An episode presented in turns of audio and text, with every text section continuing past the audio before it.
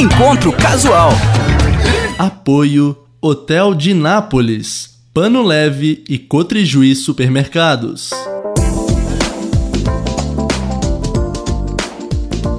Muito bem, você que acompanha a programação da seja bem-vindo, bem-vinda. Estamos iniciando mais um encontro casual aqui pela 106.9, recebendo hoje ele que é ex-árbitro, professor de educação física e um ativista antirracista. Eu converso a partir de agora com Márcio Chagas da Silva. Tudo bem, Márcio? Seja bem-vindo mais uma vez à programação da Unijuí FM.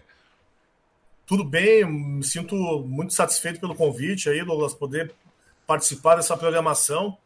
E, e vamos à luta. Hoje um papo mais descontraído, não. né? Não, não, precisamos, não, precisamos, chegar em, em, em novembro para falar sobre essa temática todo, todo ano. Então vamos resgatar um pouquinho também da história. Né? É verdade, mas vamos falar, porque é preciso sempre falar, viu, Márcio? Mas antes de falar sobre as coisas mais difíceis, vamos falar sobre as mais fáceis. Vamos lembrar do Márcio lá, menino. Você é o árbitro que nasce árbitro porque jogador de futebol já não estava com aquele talento todo? Ou como é que foi a tua história para iniciar essa trajetória na arbitragem? Bom, na realidade eu sempre fui muito ligado ao esporte, desde cedo. Eu comecei a praticar esporte, eu tinha 7 para 8 anos, e a minha primeira modalidade foi o judô. Né? Então eu fiz judô dos 7 aos 12. Nesse período, pô, eu consegui ter um destaque legal assim em termos estaduais, campeão estadual várias vezes. Depois eu fui jogar futebol de salão, né, quando eu tinha 10. Então eu fazia judô e jogava futebol de salão. Mas o futebol de salão eu não, não fiquei muito tempo, fiquei dois anos só mas não consegui ter títulos também. E não porque eu fosse perna de pau, é porque tinha alguns times aqui em Porto Alegre, quando o futebol de salão era muito forte, na capital também, não só no interior, porque no interior depois se disseminou e, e ficou muito mais forte do que na capital. É, a dupla Grenal mas, tinha, tinha times de ex futsal. Né? Exatamente. Né? A dupla Grenal tinha. E eu convivi bastante porque o meu falecido pai, ele foi diretor de futebol de salão do Grêmio na década de 70 e 80. Então eu vivia em ginásio.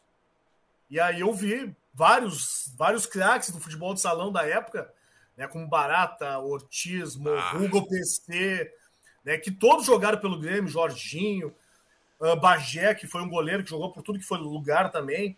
Então, vários caras eram assim, eu convivi com esses caras desde pequeno. E aí, quando eu tinha 12 anos, eu comecei a jogar basquete. E aí eu joguei basquete dos 12 aos 24, que foi a modalidade a qual eu tenho a maior satisfação de ter, ter jogado basquete, porque eu tive a oportunidade de ser um aluno bolsista e fazer meu segundo grau no IPA, que é o Instituto Porto Alegre da Igreja Metodista, onde eu era bolsista e não pagava a escola, né, porque os meus pais, funcionários públicos, não tinham como manter quatro filhos em escola particular, então o esporte me oportunizou estudar né? tanto no, no, segundo grau, e depois ingressar na universidade, na Unicinos, para fazer o curso de educação física. Não fui um jogador de futebol frustrado, muito pelo contrário, sempre admirei e, e sempre fui um cara pé no chão. Meu esporte sempre foi o basquete, mas eu sempre quis estar dentro desse ambiente do futebol, porque ele é um ambiente apaixonante, né? E, e imagino influenciado por, por casa, né? Também, Tinha teu pai lá, diretor do. É. E aí eu. Mas meu pai, eu, infelizmente, meu pai não conseguiu ver essa, essa minha inserção dentro do futebol, porque meu pai faleceu, eu tinha 20 anos, foi em 96. Então meu pai não, não pegou essa, essa minha trajetória indo pro, pro futebol, né? Pra arbitragem. Ele pegou o período que eu jogava basquete.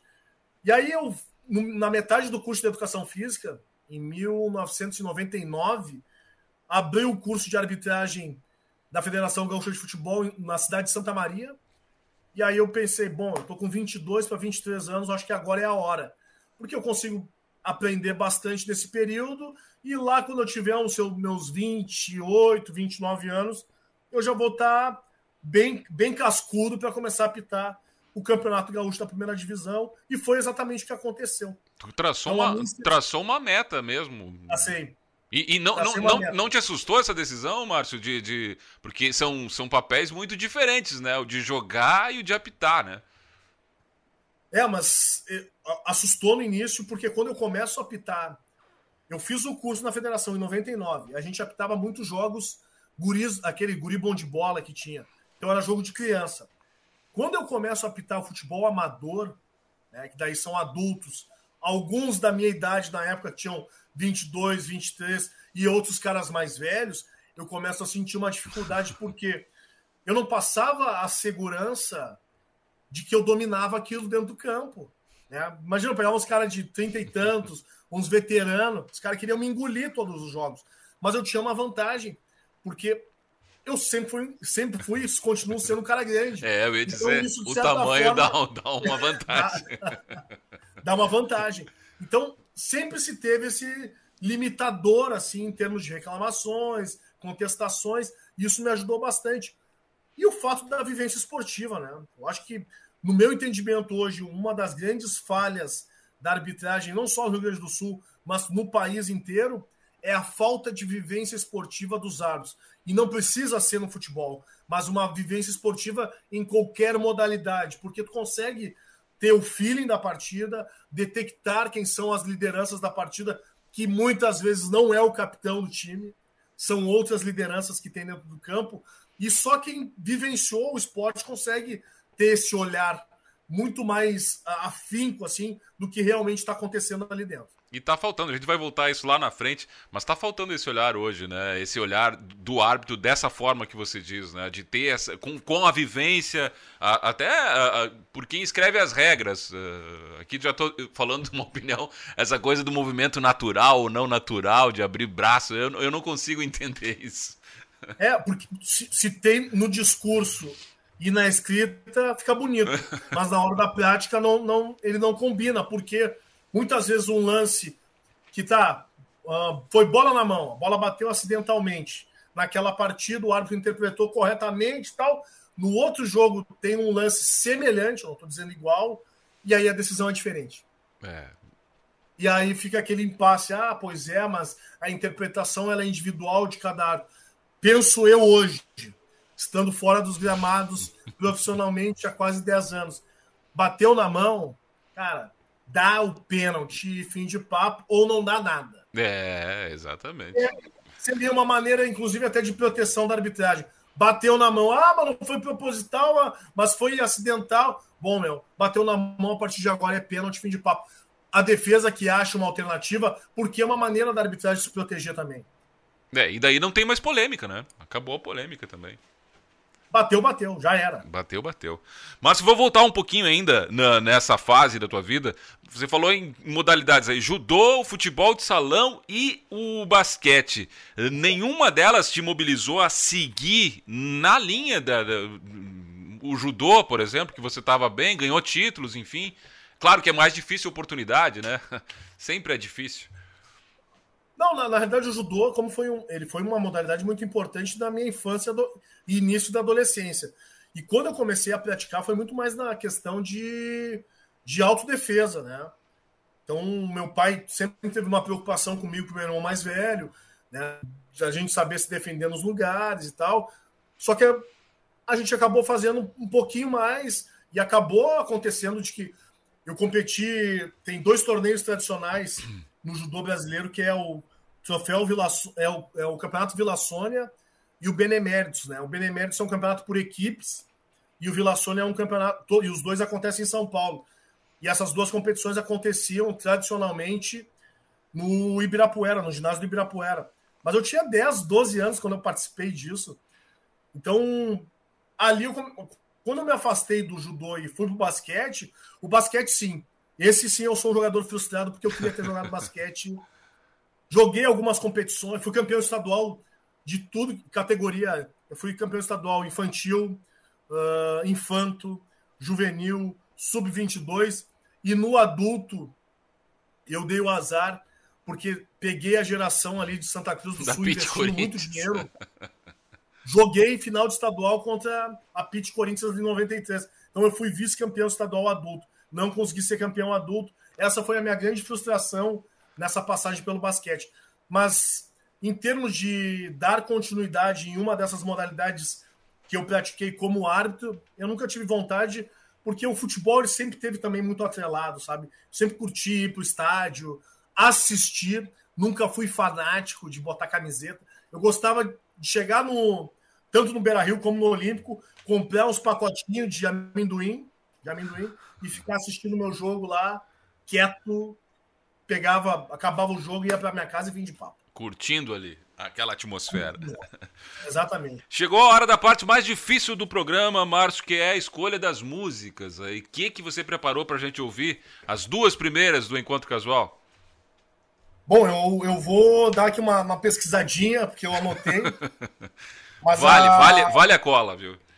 Vale a cola? Vale, vale. Bom, eu, eu, vou, eu vou citar duas músicas. Eu gosto muito de rap, sabe? O rap ele tem um significado muito importante para mim, porque muitas coisas que eu consigo ouvir e aprender através das músicas, eu não tive a possibilidade de ler nos livros de história no período da escola. Não que os livros fossem incompletos, mas algumas omissões aconteciam por algum motivo. Né? Então, o rap ele resgata essa historicidade do nosso país, então ele faz com que eu consiga ter uma criticidade mais aguçada, principalmente dessas questões sociais, dessas questões de desigualdade. Então, muitas coisas que acontecem, inclusive do futebol, de entender o futebol com uma outra ótica. Então, as duas primeiras músicas que eu escolho é capítulo 4, versículo 3 dos Racionais, que para mim é um hino, e a segunda é Marginal Menestrel do MV Bill, que também a primeira estrofe dessa música para mim ela tem uma importância muito grande. É o nosso convidado aqui do Encontro Casual, o ex-árbitro, professor de educação física e uh, ativista antirracista Márcio Chagas. É claro que a gente vai ouvir as duas primeiras e volta com muito mais bate-papo por aqui. 60% dos jovens de periferia sem antecedentes criminais já sofreram violência policial. A cada quatro pessoas mortas pela polícia, três são negras. Nas universidades brasileiras, apenas 2% dos alunos são negros. A cada quatro horas, um jovem negro morre violentamente em São Paulo. Aqui quem fala é Primo Preto, mais um sobrevivente.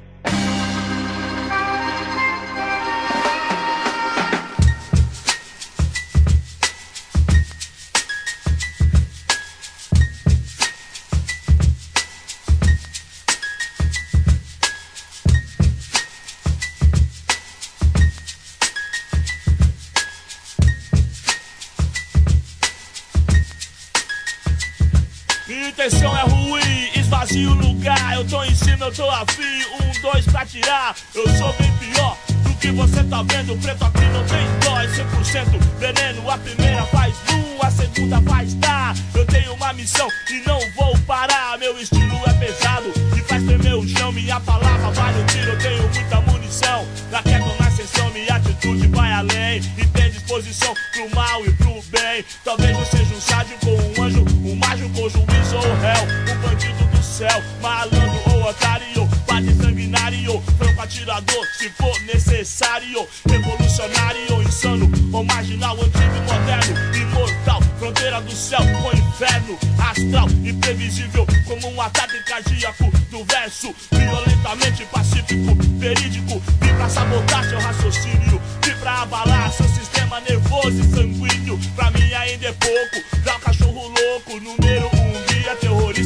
Periferia. Unidunité, eu tenho pra você. O rap venenoso uma rajada de PT. E a profecia se fez como previsto. O 997 Depois de Cristo, a fúria negra ressuscita outra vez. Racionais, capítulo 4, versículo 3. Racionais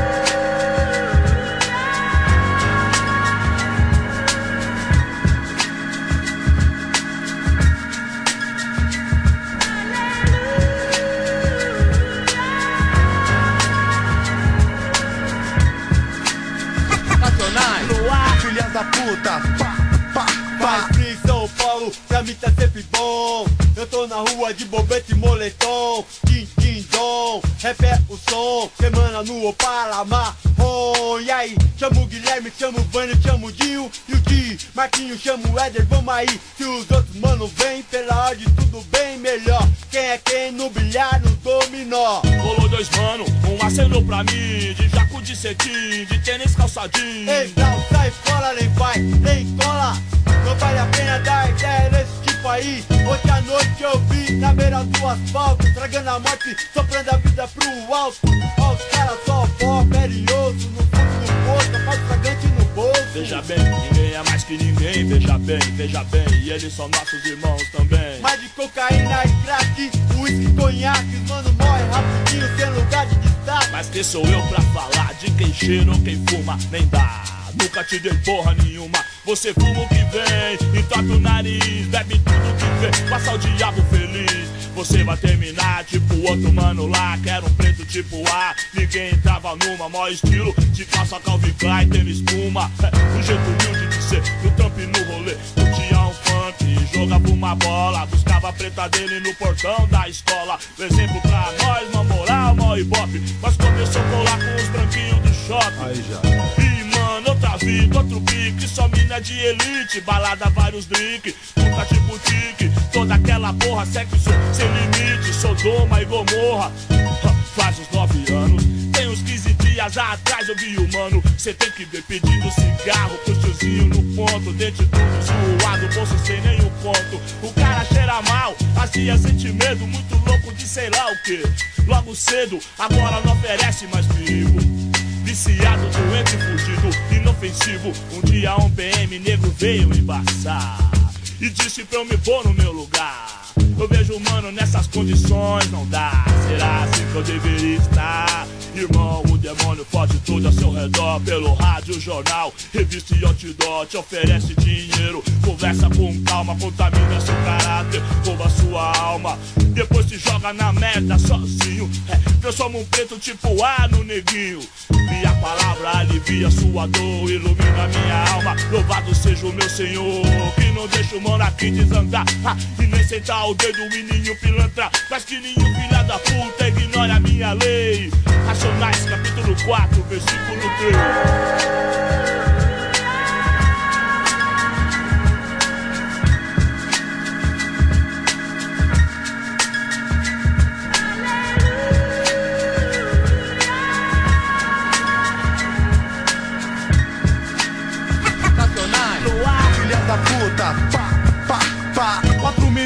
Se passarem ninguém viu. O monstro que nasceu em algum lugar do Brasil. Talvez o mano que trampa debaixo do carro sujo de óleo. Que enquadra o carro forte na febre com sangue nos olhos. O mano que traga envelope o dia inteiro no sol. Ou o que vende chocolate de farol em farol. Talvez o cara que defende o pobre no tribunal. Ou que procura vida nova na condicional. Alguém no quarto de madeira, lendo a luz de vela. Ouvindo o rádio velho no fundo de uma cela. Ou da família real, de negro como eu sou. Guerreiro que defende o gol. E eu não mudo, mas eu não me iludo. Os mano cu de burro tem, eu sei de tudo. E troca de dinheiro e um cargo bom. Tem mano que rebola e usa até batom. Vários patrícios falam merda pra todo mundo rir.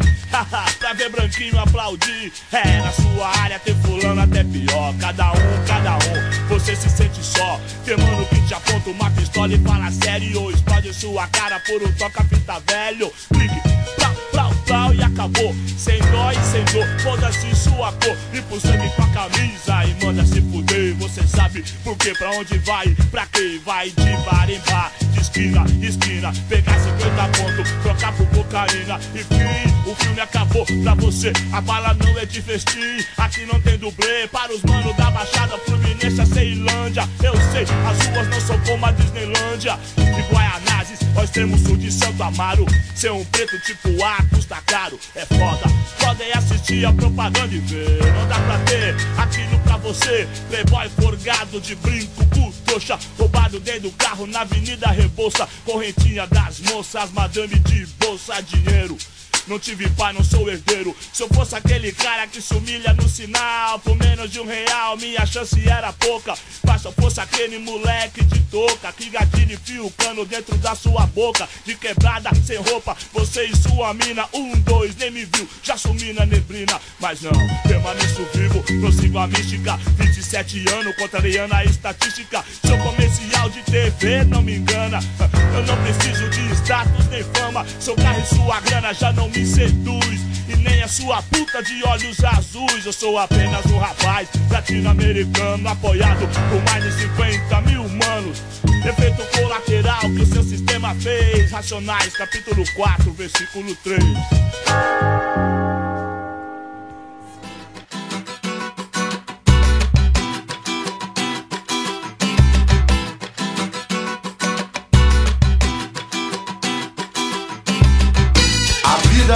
Ensinou a caminhar. Saber cair depois se levantar. O tempo não espera, não há espaço pra chorar. Andei no escuro e agora vou brilhar. Sobreviver é necessário, também quero ser feliz. Permaneço no combate, meu resgate é a minha fé. Minha luta causa medo e alegria, lá, lá, lá. Tô na fita, vem o que vier. Não vou amarelar, seja o que Deus quiser. Oh. seja o que Deus quiser. Na fé. Algo mais velho, mas eu também quero mais. Celero, lero, está zero Não me espero, sincero, meu lado, meu veneno. Muita calma, vagabundo gela até a alma. Quem foi roubado no passado hoje sente falta. O que somos, o que seremos? Porque choramos, matamos, sangramos e depois morremos. Velhos tempos de caboclo, pé no chão Que não levava desaforo. Pra caixanga e fazia na mão. Só tabaco tocava, meu braço arrepiava. Aprendi a dar despreza quem me ignorava. Mais que nada quem sabia que tinha um de dois metros da barriga da pretinha. 19743 de janeiro Hospital da Lagoa Rio de Janeiro. Desordeiro rap o dia inteiro. Se tem causeiro mete o pé. Quem tem cabelo duro não é mané Sai de ré. Não me em barreira que eu quero passar. É necessário mais de um pra me fazer parar. Não dou valor a quem fica de caô. Quer ser malandro, bem soltava pipa no ventilador. Pra ser titular não serve. Foi otário no passado e hoje quer ser bandido do rap Passa borracha e joga no latão. Não é braço fiel, então não pode ser falcão Sai saindo, desce a ladeira Vai jogar seu videogame que aqui a gente fica a noite inteira. Quarta-feira, dia de defumador. Queima todo mal olhado com seu odor. Abre os caminhos de quem é perseguido. Hip hop violento, o pagode, o funk de bandido. Som de preto, som do morro, som de gueto Te batendo neurose, segurança, desespero e medo. Seu segredo é desvendado Efeito ação que deixou o seu filme queimado. Vai de ralo, me mira, mas me erra Se eu ficar amarolando com você não vou vencer a guerra. Que é por terra, por tudo, por nada Pela vida, por algum, por sangue, por lágrima Vai vendo sangue ruim, esse é meu ofício Não arregar pro adversário é meu vício. Contrariador, do ódio no amor. Se der o ouro na mão do inimigo eu irei meu pôr Taca cuca louca, talelé da cuca. E dá teu papo mano, joga eu tenho pouca coisa a dizer. Ah. Tudo que você falou por mim comoveu o meu coração. Hoje eu deixo tudo em sua mão. Esse babá é com ele, se fechar é com nós. Quem falava pelos pretos hoje sabe que a gente tem voz. Bate o tambor, bate forte, faz barulho. Querer ficar com tudo é olho grande no bagulho. Eu repudio a inveja, por isso eu bando só, mas eu não bando junto com comédia. Largo o prego que o carneiro quer descer. Bota ele pra correr, joga ele aqui na CDD. Comunidade, minha verdade, meu terreno. Querer cantar de galo na minha casa vai ficar pequeno, vai vendo. Para de vacilação, veneno tá na sua direção. Deixa o moleque cantar, deixa o moleque sonhar. Não é tudo que o seu dinheiro pode comprar. A gente fica com nada da riqueza gerada. Sofrerão as consequências da miséria criada. Alguém tem pista do jovem terrorista que faz show em Salvador e na Baixada Santista ouça a voz do rapeador impulsionado por quilombo dos palmares que trago na cor. Tranquilidade na coletividade de quem sabe respeitar a realidade de cada cidade. Na humildade concebido pelo céu, palavras que cortam de um marginal menestrel. A vida me ensinou a caminhar. Saber cair depois se levantar. O tempo não espera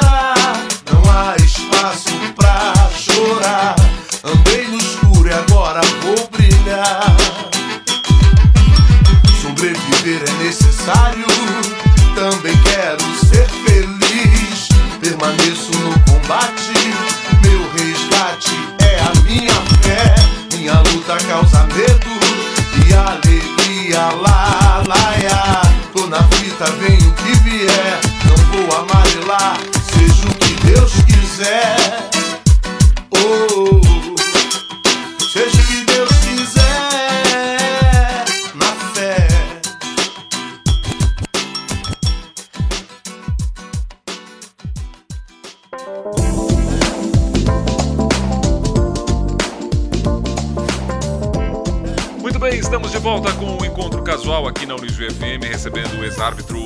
Chagas. Márcio, vamos falar da tua entrada no quadro da Federação Gaúcha, né? Uh, como é que foi para ti cumprir aquela meta que o Márcio adolescente fez, ou o Márcio universitário fez? Bom, por incrível, eu, eu não foi tão simples, mas ela se cumpriu. Né? Eu comecei a, eu fiz o curso em 99, no ano de 2000 eu trabalhei o ano inteiro como bandeirinha, né, com os jogos de categorias de base. E aí, em 2001, eu comecei a apitar nos jogos de categorias de base. Então, apitei 2001, 2002, 2003. Em 2004, então, dentro do que eu tinha planejado, cinco anos, em 2004 eu, eu participo pela primeira vez do Campeonato Gaúcho da primeira divisão e fui indicado como árbitro revelação naquele campeonato. Qual foi então, o primeiro, primeiro jogo desse, desse campeonato que tu apitou? O primeiro jogo desse campeonato foi Veranópolis e Guarani de Venâncio Soares. Em Veranópolis. Jogo pegado, pegado. Uh, os caras sabiam que era o meu primeiro jogo, me testaram muito. Né, e rola, é rola, que... rola, isso mesmo, de, de testar o árbitro, especialmente, ah, é um árbitro inexperiente, vamos aproveitar aqui. Total. Rola, rola e muitas vezes eles são mais incentivados ainda pelos seus próprios comandantes, pelos seus, pelos seus treinadores que sabem, ah, o árbitro é novo, né, vai tremer, então dá uma chegada, ah, vai em cima. Então os caras eles, eles incitam também o próprio jogador. Tem alguns jogadores que não, que, que sim, que tem uns que colaboram, mas tem uns que também prejudicam né, e sentem né, ali dentro do, da, da, da, atmosfera do, do jogo que vai chegar e vai dizer, ah, é inexperiente, ah, tá tremendo, né? Então tem esse, esse diálogo meio áspero ali dentro do, jogo. Mas é como eu dizia, vai ser estreia até eu apitar. No momento que eu apitar, não sou mais não sou mais iniciante, já era o jogo. Mas foi um jogo pegado. Né? Mas eu apitei nesse jogo no domingo e na no domingo foi a minha estreia e na, na quarta-feira eu já estava apitando de novo. Então eu consegui fazer uma boa competição naquele ano, na primeira competição. E para mim o título maior foi ter sido indicado entre os três como o melhor árbitro do Campeonato Gaúcho. Quer dizer, na realidade, de revelação, foi indicado eu, o Fabrício Neves Correia e o Voaden. Né? Só que eles já vinham apitando o Campeonato Gaúcho há, desde 2000. Na realidade, eles já tinham quatro anos de competição. Pra, eu que era o. Eu que era a, a revelação. É. De verdade, era o Márcio Chagas. Né? Aliás, Isso você aí, teve uma ascensão rápida, né, Márcio, em termo na arbitragem, né? Foi, foi uma ascensão rápida, porque eu faço meu primeiro campeonato e sou indicado árbitro revelação. No outro ano eu já entro para o quadro da CBF, no ano de 2005.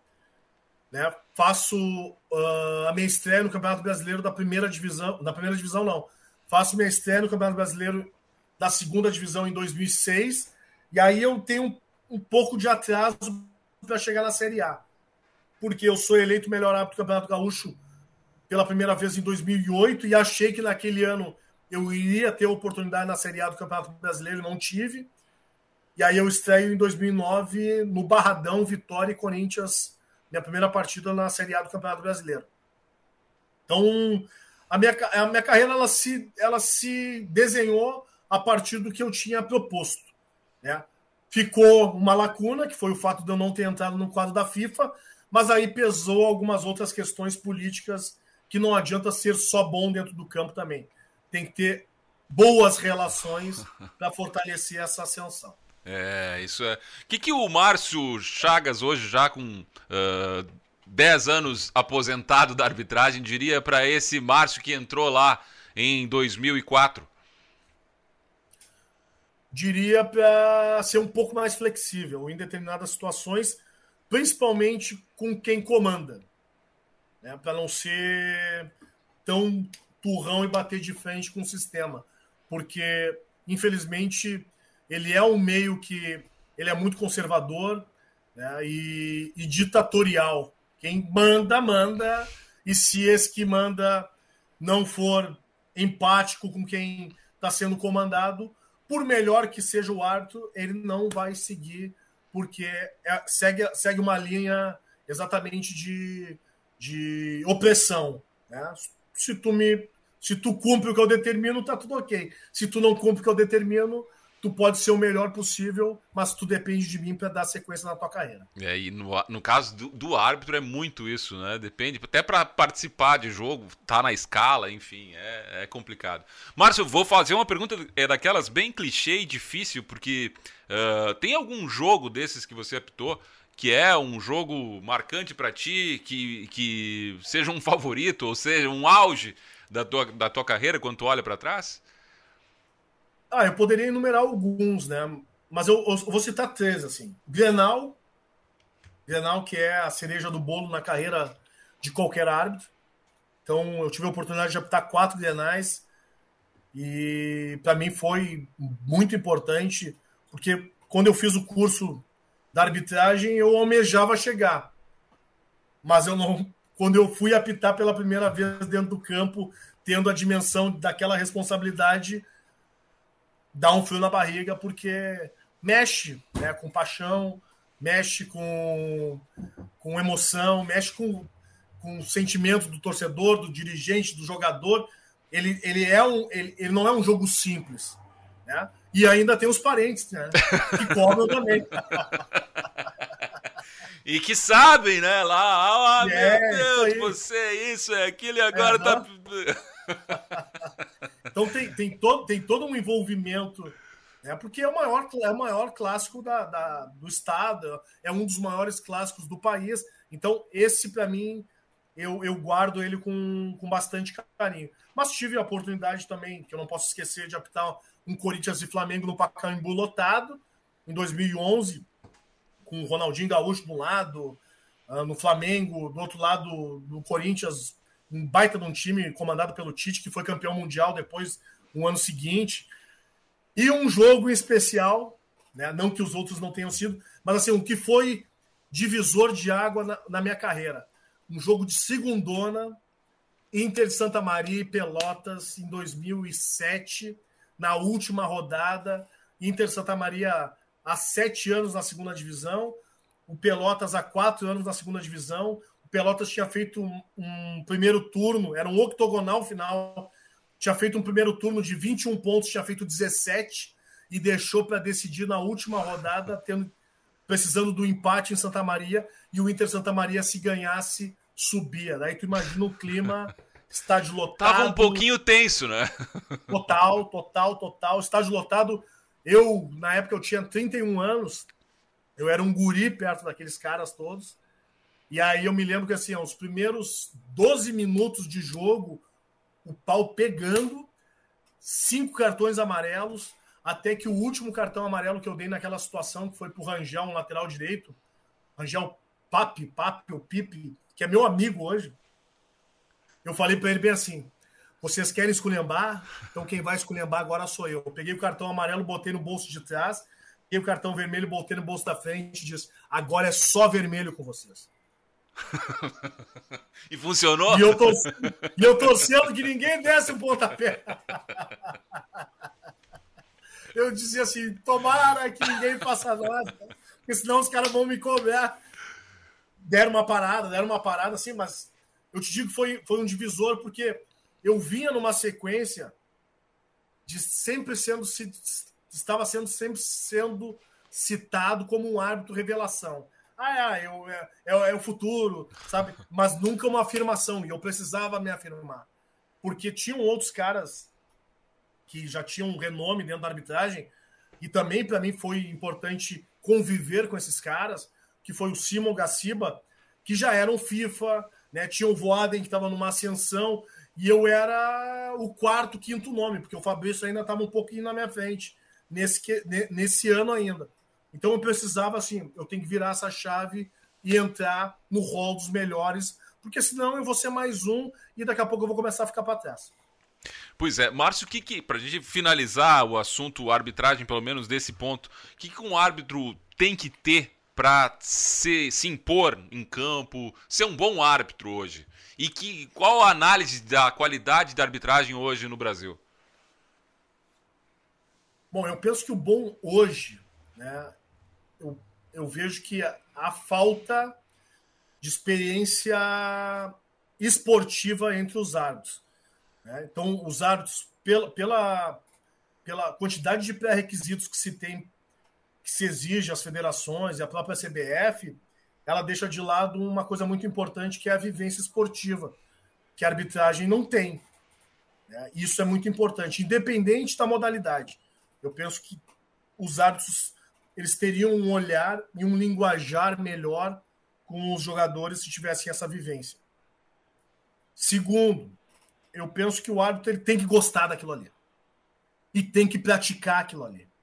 Né? Então, tá de folga no final de semana, vai apitar várzea, vai se mantém na atividade, porque é um, além de ser um treino físico, ele vai estar tá colocando em prática a técnica de arbitragem, vai pegar situações que daqui a pouco ele vai ter uma leitura ali naquele jogo, que no jogo profissional ele vai ter uma leitura diferente, vão ser aprendizados constantes.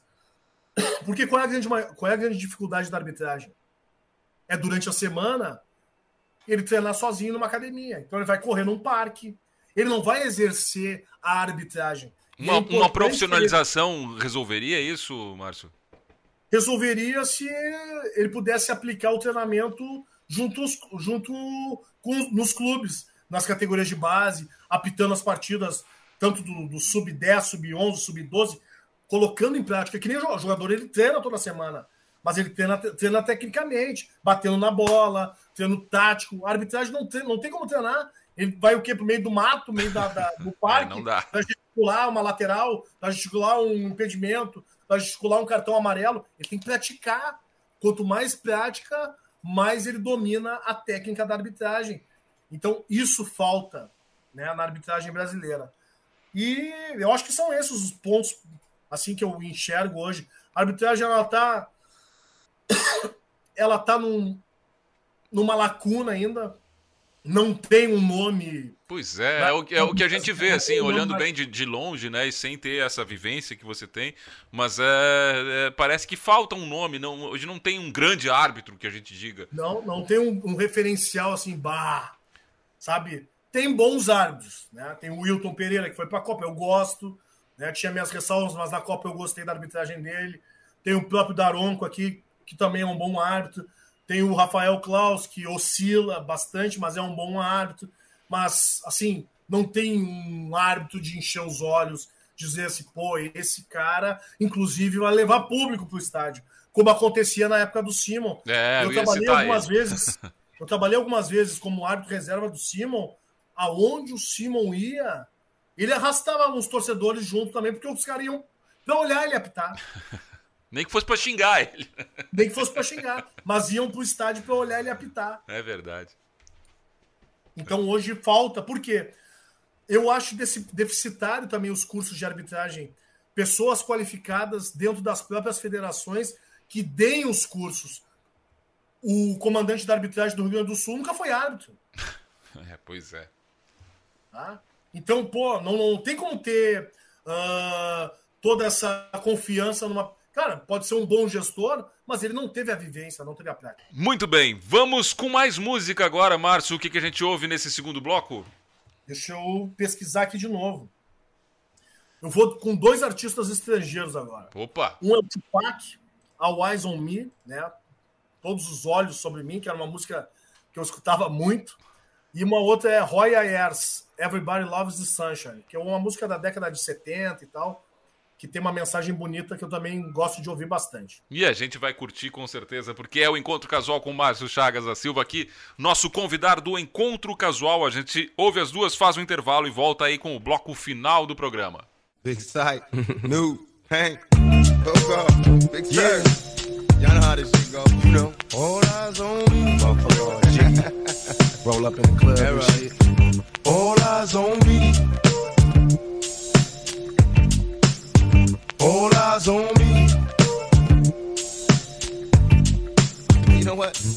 I bet you got it twisted, you don't know who to trust. So many player hating niggas trying to sound like us. Say they ready for the funk, but I don't think they know it. Straight to the depths of hell is where them cowards going. Well, all you still down, nigga, holler when you see me. And let these devils be sorry for the day they finally freed me. I got a caravan of niggas every time we ride. Hitting motherfuckers up when we pass by. Until I die, live the life of a boss player. Cause even when I'm high, fuck with and get lost later. The future's in my eyes. Cause all I want is cash and things. A five double O, bands wanting flashy rings. Uh, bitches pursue me like a dream. Been known to disappear before your eyes. It's like a dope thing. It seems my main thing was to be major. Paid the game sharper than the motherfucking razor blade. Save money, bring bitches. Bitches bring lies. One nigga's getting jealous and motherfuckers die. Depend on me like the first and 15. They might hold me for a second, but these punk won't get me. We got four niggas and low riders and ski screaming thug like every time they pass. All eyes on me. Live the life of a thug nigga until the day I die. Live the life of a boss player. All eyes on me.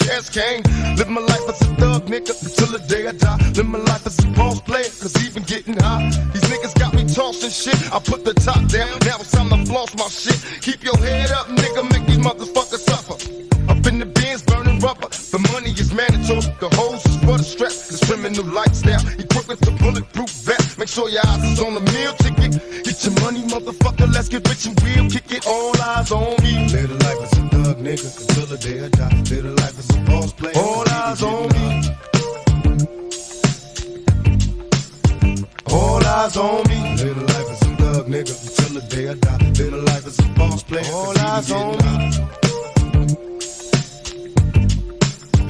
All eyes on me. Pay attention, my niggas.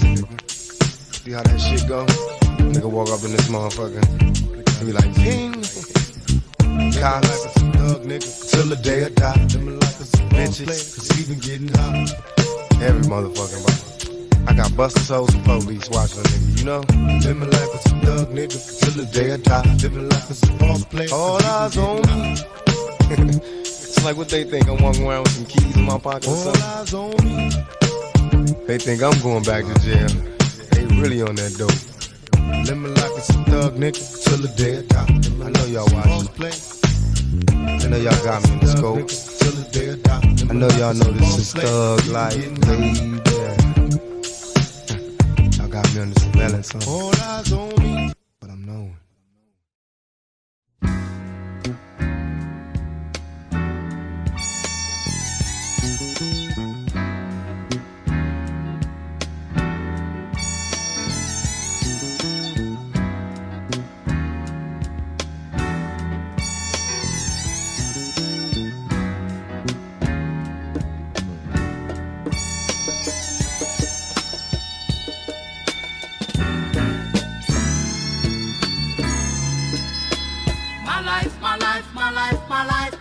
Sunshine. Everybody loves the sunshine. Sunshine. Everybody loves the sunshine. Sunshine. Folks get down in the sunshine. Sunshine. Yeah.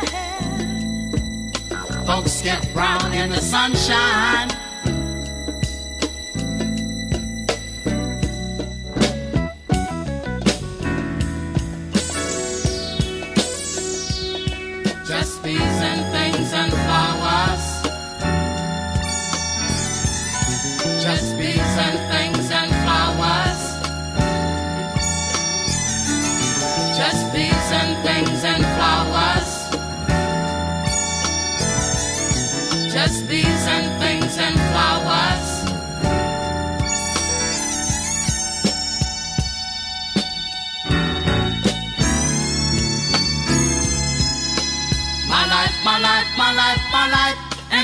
Sunshine.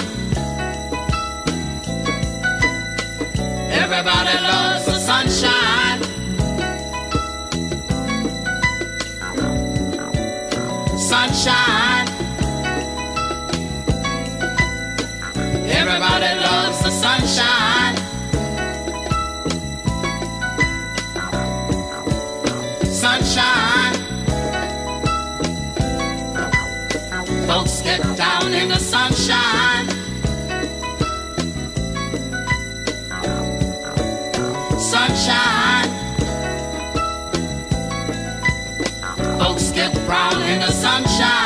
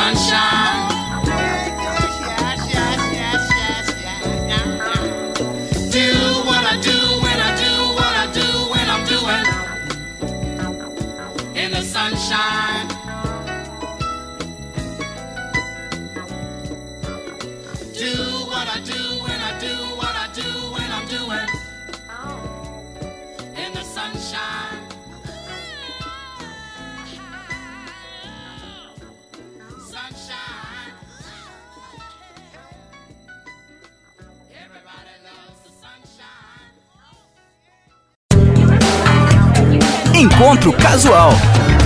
Apoio Hotel de Nápoles, Pano Leve e Cotrijuí Supermercados.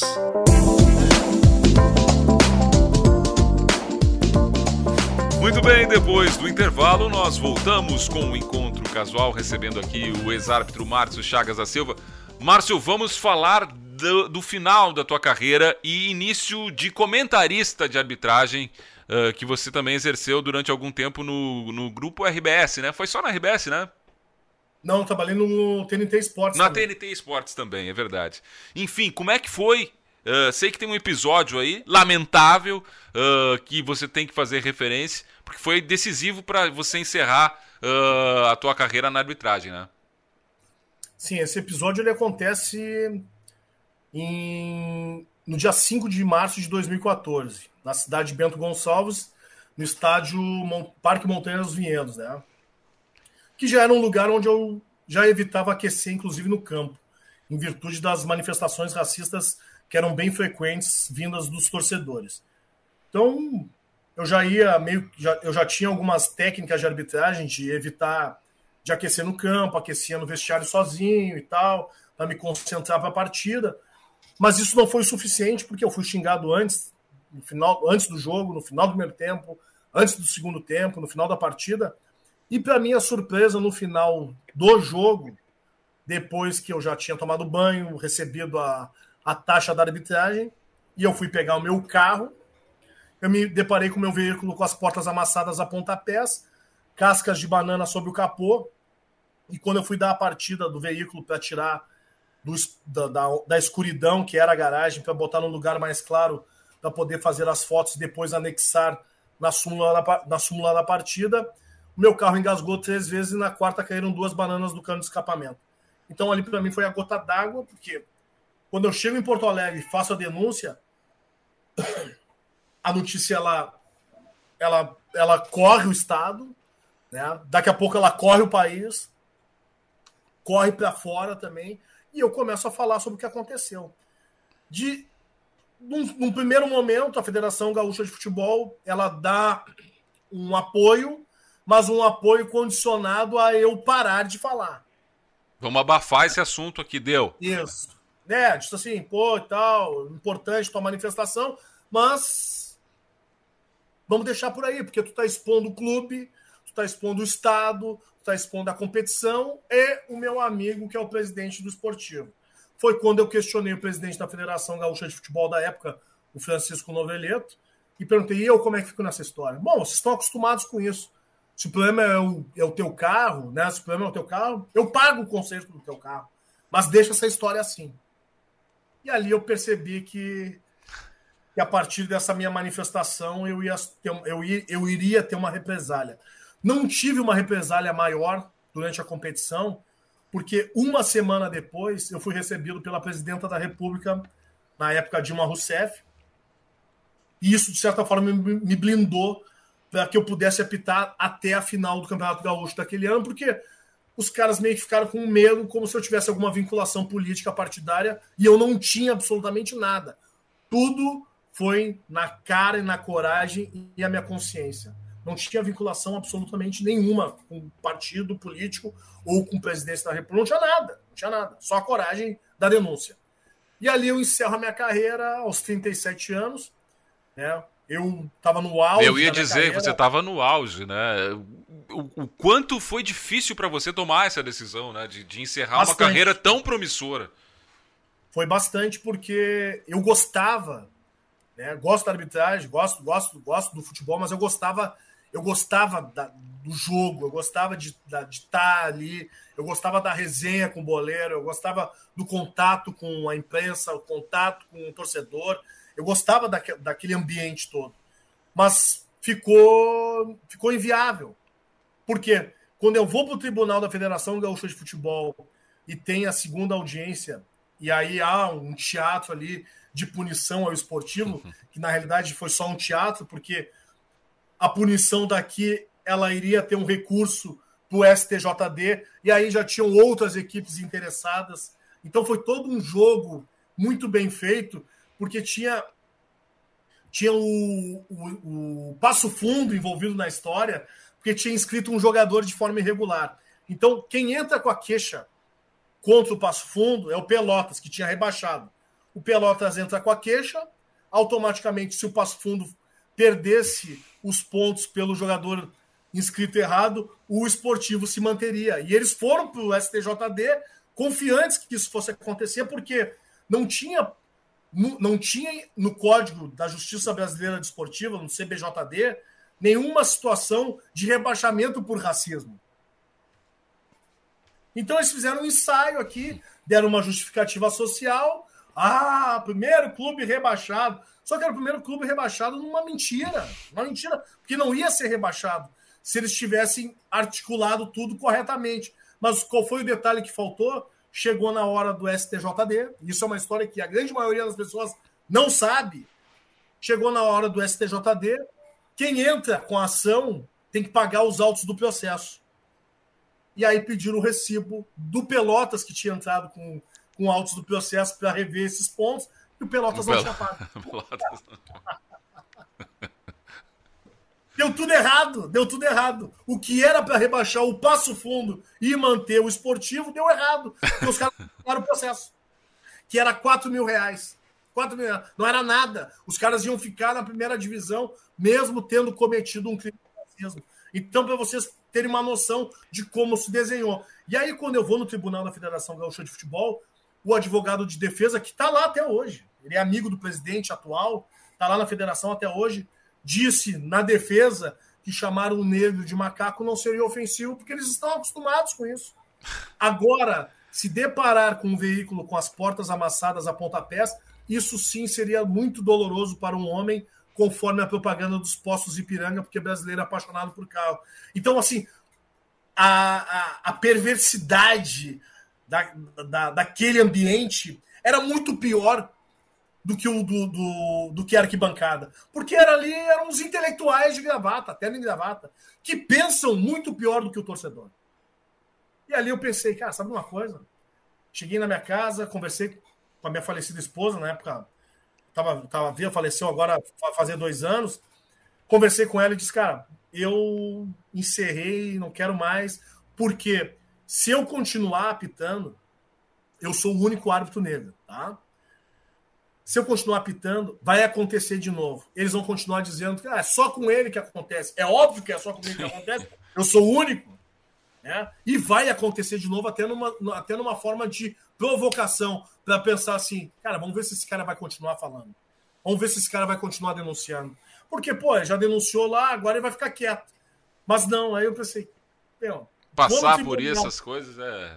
Vou no tribunal e dentro da federação, quem trabalha com justiça pensa assim, para mim encerrou e eu encerrei minha carreira. Foi difícil, foi difícil.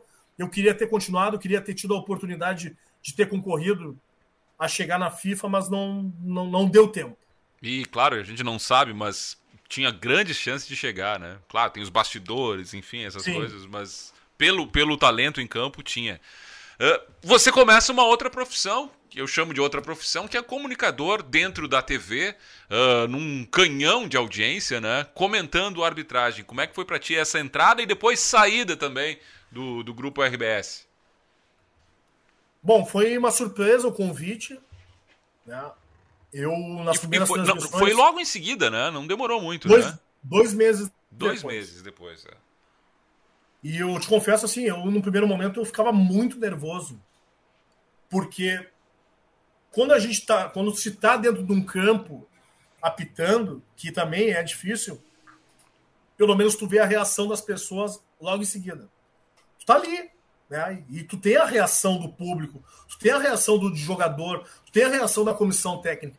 E quando vai se comentar algo específico, técnico, que tem um, um, uma leitura, fica difícil tu, tu imaginar se a pessoa entendeu ou, e compreendeu aquilo que realmente tu quis passar. Então, nas primeiras vezes, eu ficava assim, ó, nervoso.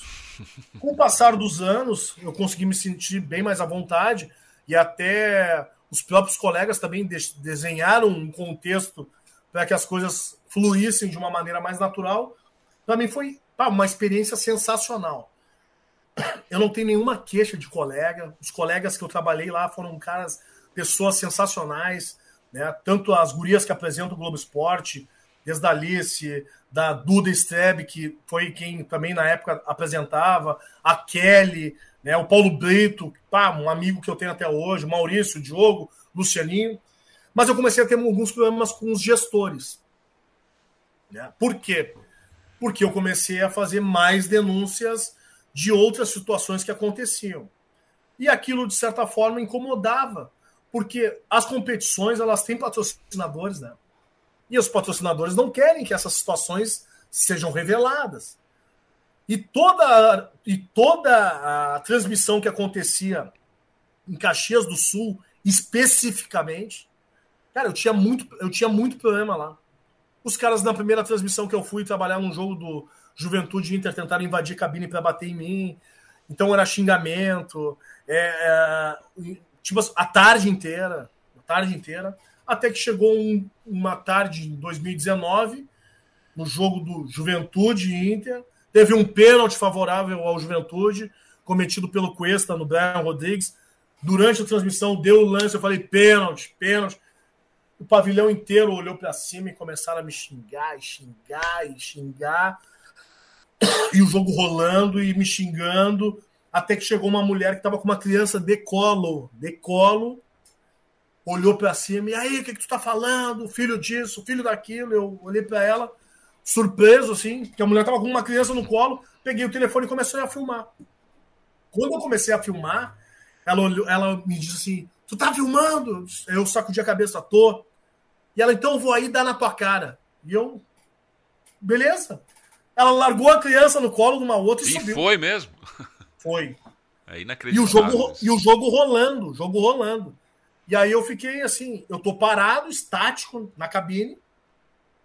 Ela para numa distância de um metro e meio, dois no máximo, começa a me xingar, jogo rolando, eu olhando o jogo e ela me xingando.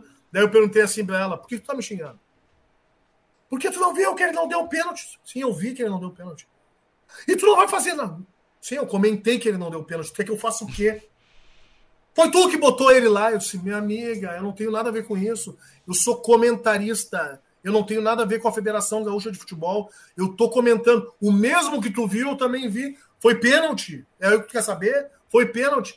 Ah, mas eu, eu não posso fazer nada. Aí ela foi amolecendo e parou.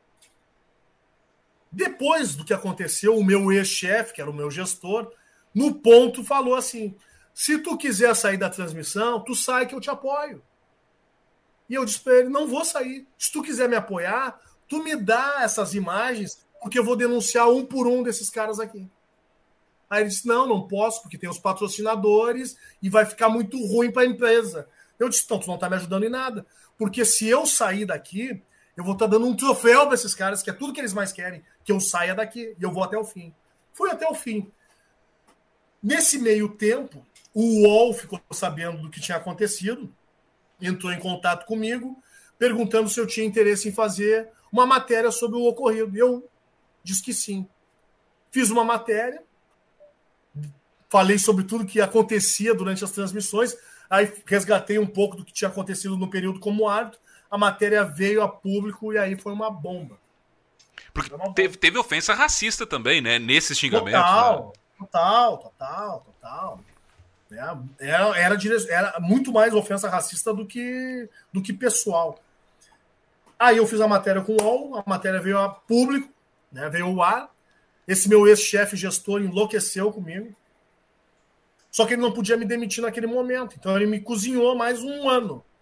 E ele foi diminuindo as minhas participações nas transmissões, na programação, até que chegou no final de 2019, no mês de novembro, mês da consciência negra, eu tinha participado do Redação Sport TV com Marcelo Barreto. Acabou o programa, ele me chamou e falou: Cara, eu tô pensando em te desligar no final do Gauchão de 2020. No outro ano, né? Mas eu não quero que tu pense que seja porque tu é preto. Aí eu entrei e perguntei assim: por que tu tá me justificando isso? Não, porque tu sabe tal, mas eu quero de repente te contratar mais adiante como PJ, ou porque daí o salário é menor e tal, e hoje tem um custo muito, muito alto. Eu disse, cara, primeiro, se tu quiser me contratar, tem que perguntar se eu quero voltar. E eu não tenho interesse em voltar. Se tu me demitir, eu não tenho vontade, não tenho interesse em voltar. Bom, virou o ano, 2020, janeiro, fevereiro, trabalhei. Quando, surpreendentemente, no dia 28 de fevereiro de 2020, ele me liga e me fala: domingo tem transmissão. Eu disse: não, beleza, tô sabendo. Segunda-feira tu entra de férias. Aí eu disse: como assim no meio do campeonato? É, porque o RH tá me cobrando e tal. Porque eu disse: mas eu já saí de férias em dezembro. Não, mas o RH não computou e tu vai ter que sair agora. Eu disse: cara, no meio do campeonato. É, pois é e tal, mas depois tu volta. Eu disse: tudo bem. Ali eu entendi que eu ia ser demitido. Era um recado Era um bem. recado. E foi o que aconteceu. Só que não deu tempo pelo seguinte: eu saio de férias, não dá 10 dias, vem a pandemia, para tudo. Para tudo. E aí parou, eu tô de férias. Quando eu volto em abril, cara, o mundo tá parado. Eu mando uma mensagem, eles estavam fazendo ah, transmissão de jogo da Copa de 80, jogo de não sei o quê. Aí eu participo de um, de um numa programação num domingo. E aí no dia 24 de abril ele me liga pela manhã, acho que era umas 7 mil, 8 horas da manhã, pedindo para que eu fosse até a RBS, porque ele queria conversar comigo, mas eu não podia, porque eu estava com meus filhos, que na época o Miguel tinha seis e a Joana tinha dois. Eu estava com eles em casa porque a minha esposa estava fazendo um tratamento de um câncer.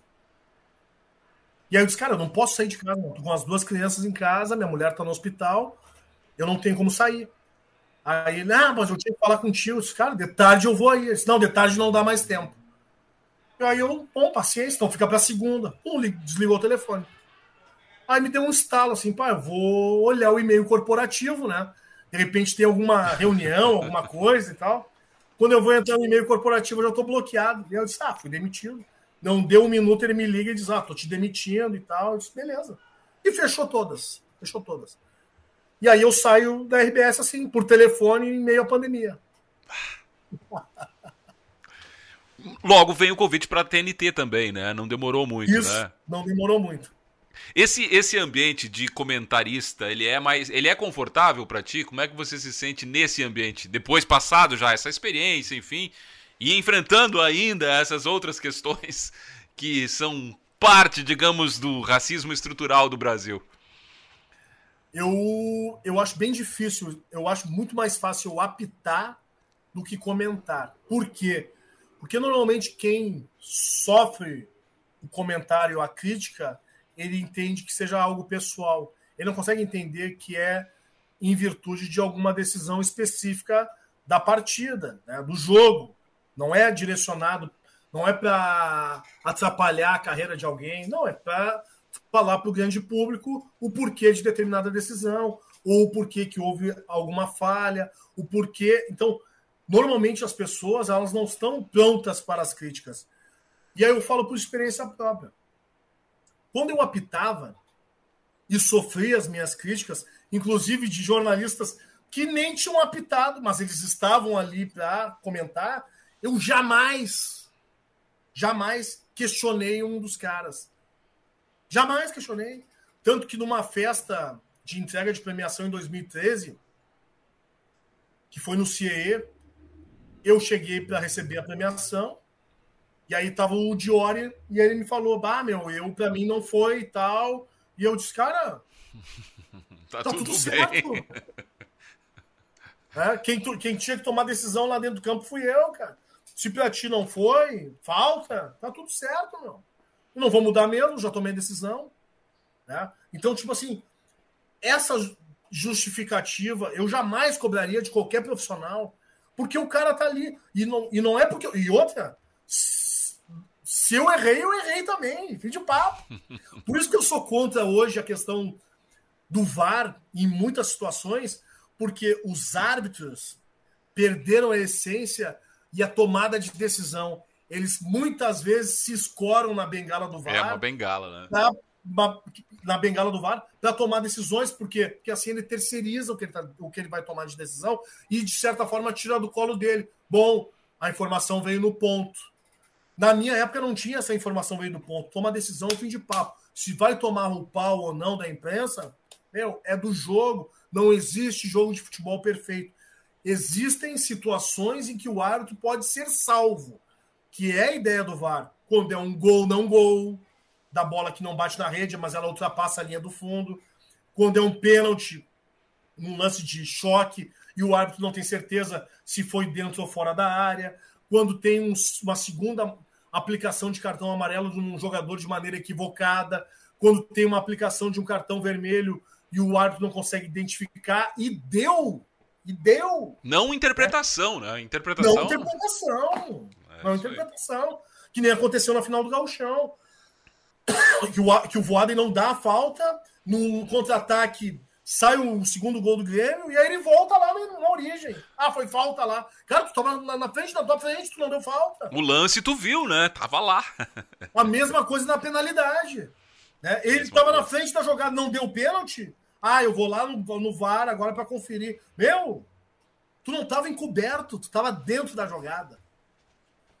É, isso, É. isso é Então, usar a essa bengala mesmo.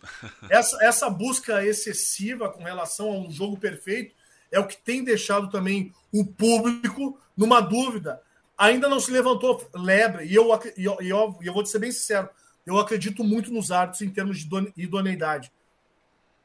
Mas não se levantou ainda essa lebre de que determinadas situações, pô, mas tudo bem. Aqui ele não marca um pênalti, mas num lance igual marca um pênalti. Daqui a pouco os próprios árbitros vão estar entrando numa, numa, numa, numa, numa cilada em virtude de decisões equivocadas, sendo colocados em xeque, inclusive as suas decisões. Márcio, a gente já está indo para a parte final do programa aqui. Eu tenho que entrar no assunto desse ativismo que você hoje exerce uh, de maneira veemente. Eu acho que isso é fruto de todas essas histórias? Ou você já imaginava, independente de ter passado por isso, em que em algum momento você teria que se posicionar da forma como você se posiciona uh, hoje frente ao racismo? esse assunto sempre foi, foi dialogado dentro da minha casa. Então, de certa forma, ele não me surpreendeu que ele fosse aparecer dentro do futebol também. Né? No, quando eu jogava basquete, ele acontecia inúmeras vezes. Em Caxias do Sul, principalmente, quando eu, eu jogava pela Sojipa, ia jogar contra o Recreio da Juventude. Então, passava o jogo inteiro sendo hostilizado, xingado, né? Ah, vai tomar banho de clorofila, nego sujo, tua mãe é preta, deve ser puta, faxineira, e coisas assim. Coisas assim. Então, esse, esse assunto ele sempre foi debatido dentro da minha casa e os meus pais prepararam não só a mim, como meus irmãos para esse enfrentamento no dia a dia. Né? Ele se apresenta no futebol e vende uma ideia de democracia, e no meu entendimento ele não é nada democrático, não é nada democrático futebol ele é uma representação contemporânea da escravatura muito forte, porque é a única profissão no mundo que se fala em comprar e vender pessoas é com naturalidade. Né? E se tem essa perpetuação de poder, né? onde os negros eles são protagonistas dentro do campo, mas fora do campo eles ficam invisibilizados e mudos. E isso é uma coisa muito evidenciada. Né? E normalmente quem são as lideranças, os comandantes tanto presidente, diretor de futebol, como treinador, quase que em sua grande maioria, 99, 98%, são brancos. Inversamente então, proporcional, né? Jogadores, a maioria negros, e, e, como, como esses jogadores não acabam seguindo o caminho, né? É... Sim.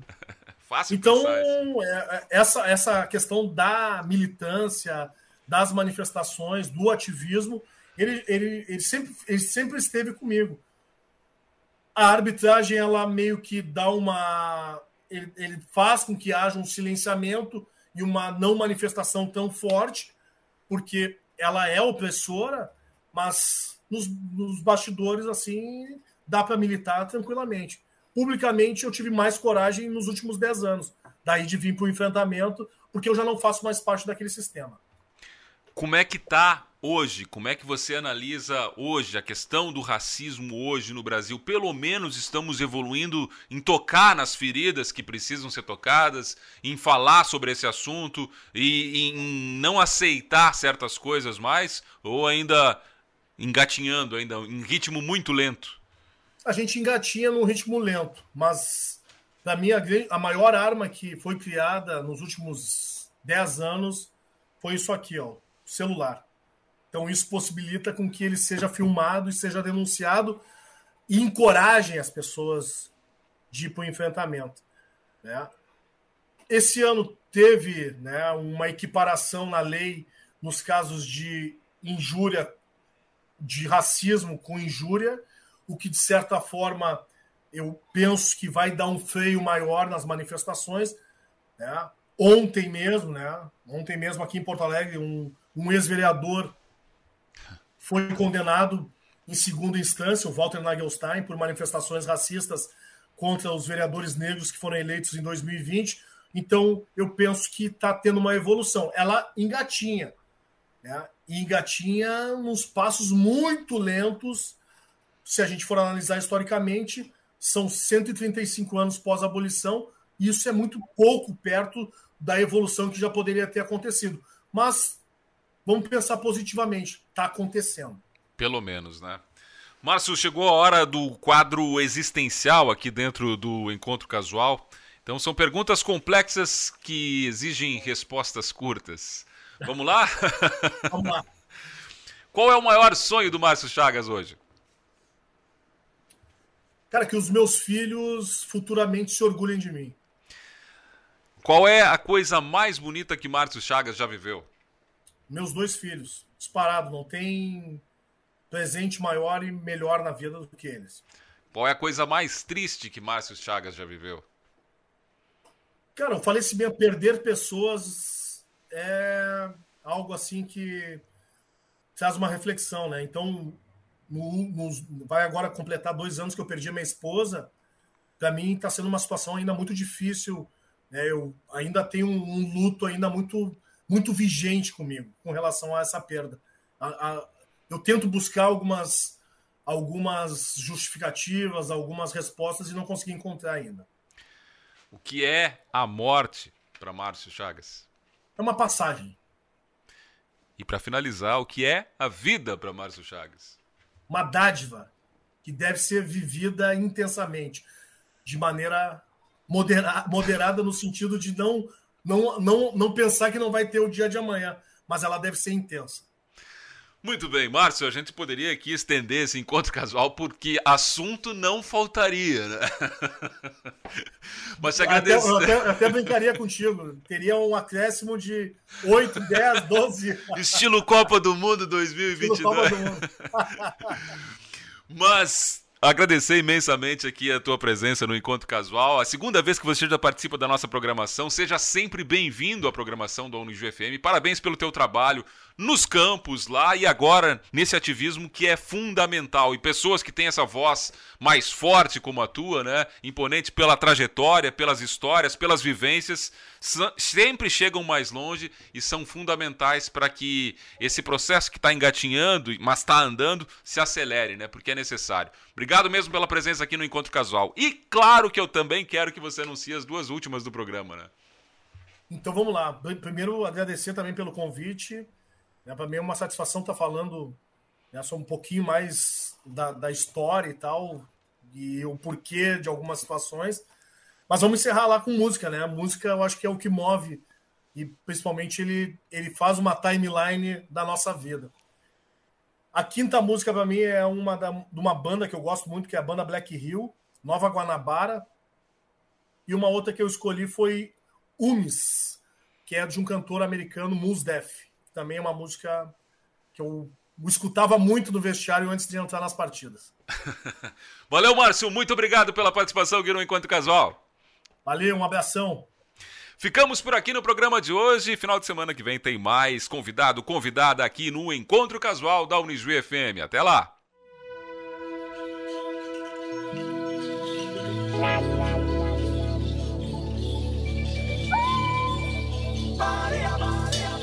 Muito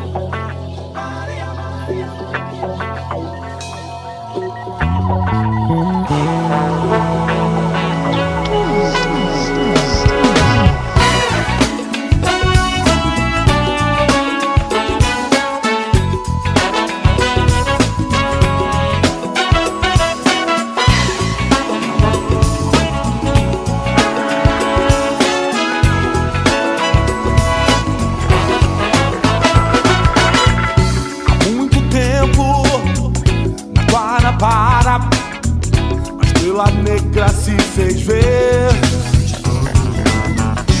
Novo brilho joia rara revelou ao povo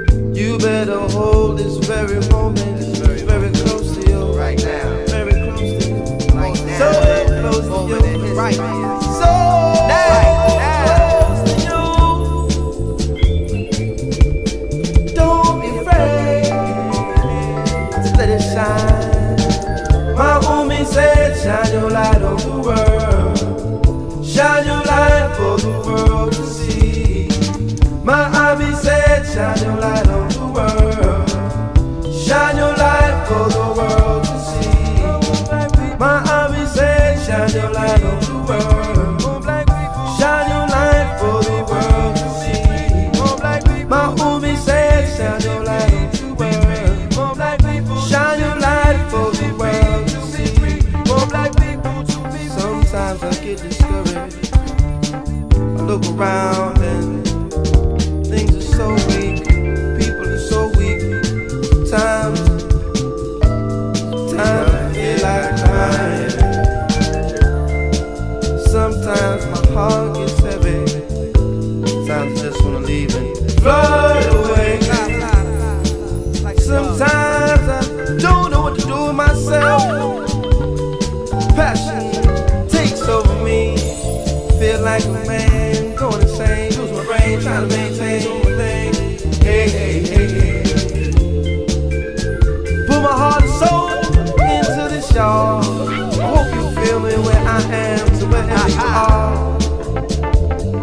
Sometimes I don't wanna be bothered. Sometimes I just want a quiet life.